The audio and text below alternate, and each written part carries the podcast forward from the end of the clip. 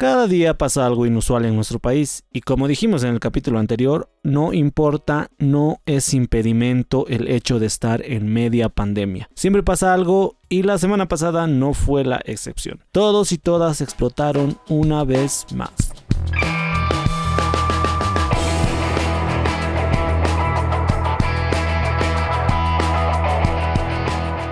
Todo comenzó en redes sociales. Benditas redes sociales. ¿Qué sería de nosotros sin ellas? ¿Qué sería de este podcast sin ellas? Bueno, como decía, todo comenzó en redes sociales con un video, el video de la semana. Un video que se volvió viral en segundos. Todos y todas explotaron, estallaron, algunos de rabia, y algunos de alegría. Pero ¿de qué trata el video? En resumen, el video muestra cómo un militar golpea y grita a un ladrón rodeado de una multitud, algunos a favor y otros en contra del acto. El video es explícito y como era de esperarse fue alimento, gasolina para las redes sociales. Y como no, la gente no esperó ni un poco en dar su opinión.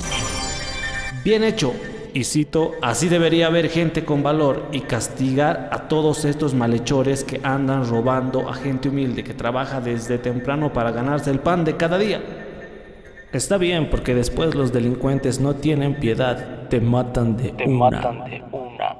Las primeras reacciones fueron de apoyo al proceder del militar, hasta ahí todo bien, opiniones de gente que opina. No digo que esté bien ni mal, solo son opiniones. Pero todo poco a poco fue saliéndose de control y empezó la batalla por quién tiene la razón. Por un lado los del team militar y por el otro los del team ladrón. Y empezó de esta manera. A ver cuánto tarda en salir la virlocha de la Defensoría del Pueblo a defender al delincuente diciendo que es una víctima de la sociedad y del neoliberalismo y que el militar hizo uso excesivo de la fuerza. Por supuesto que es uso excesivo de la fuerza y además es violencia. Si algún delincuente es atrapado por la policía o cualquier ciudadano es con el único fin de trasladarlo a la autoridad policial o fiscal. ¿Y por qué le dicen virlochita a la virlocha? No tiene nada que ver con la pelea, pero quise leerlo. Por favor, este tipo es un mediocre y cree que tiene la facultad de discriminar a las personas. Pobre rata, ¿qué se puede esperar de un personaje mal hablado? Pero esto no quedó en redes sociales, sí.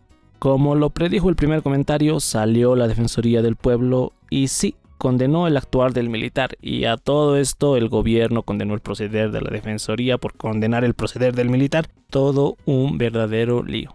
Y sí, como se imaginarán, la gente se puso iracunda y no dudó en opinar sobre toda esta locura. Fuera inepta, entonces que premia a los ladrones para que sigan robando. Qué vergüenza ajena el tipo de comentario que haces hacia una mujer. Desear el mal a gente que a ti no te ha hecho daño. Deja entender que tienes la cabeza podrida. Una vez más, una pena este tipo de comentarios.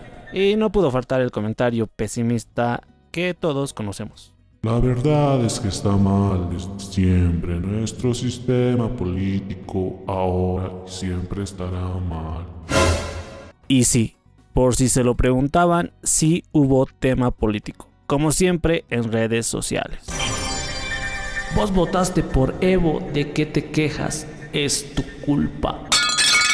Muy buenos días, qué excelente que usted esté enterado de los electores. ¿Quién votó por quién? Prefiero callarme, que tenga un excelente día.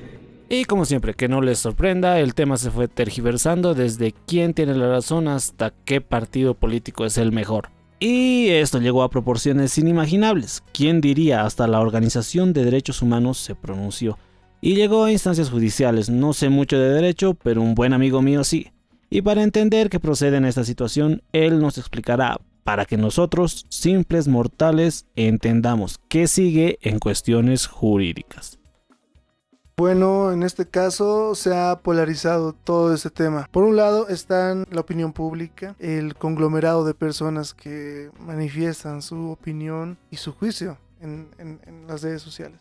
Y por otro lado está el Estado de Derecho y están las normas y la ley. Entonces, ¿Qué es lo que pasa acá? El video es muy claro, una persona está agrediendo a otra. Y el problema es que hay un uso desmedido de la fuerza de parte del funcionario de las Fuerzas Armadas. Eh, mal o bien, las únicas personas que pueden hacer el uso de la fuerza física es la policía boliviana, los funcionarios de la policía boliviana.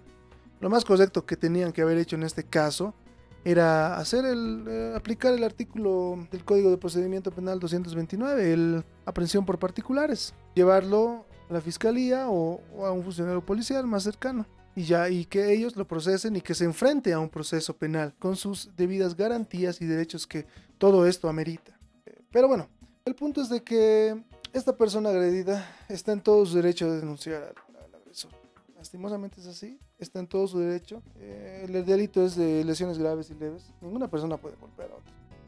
Eh, quiero terminar con una reflexión. El, todos recuerdan el caso del bebé Alexander. Este caso tan bullado y tan trágico para la historia ha habido un supuesto delincuente. Era el médico. Se lo ha sentenciado y ha estado creo que cuatro años en la cárcel.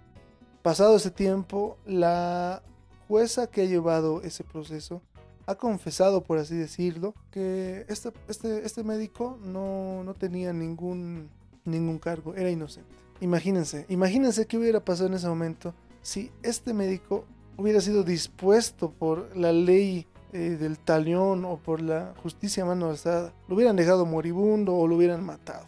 Es por eso que tenemos que seguirnos nomás acorde a la norma, que la norma, mal o bien, ha sido creada para eso, para vivir en un mejor estado. Así que nada más, espero que seamos más responsables con la opinión que podamos, podamos, pueda surgir de nuestra, de nuestra cabeza.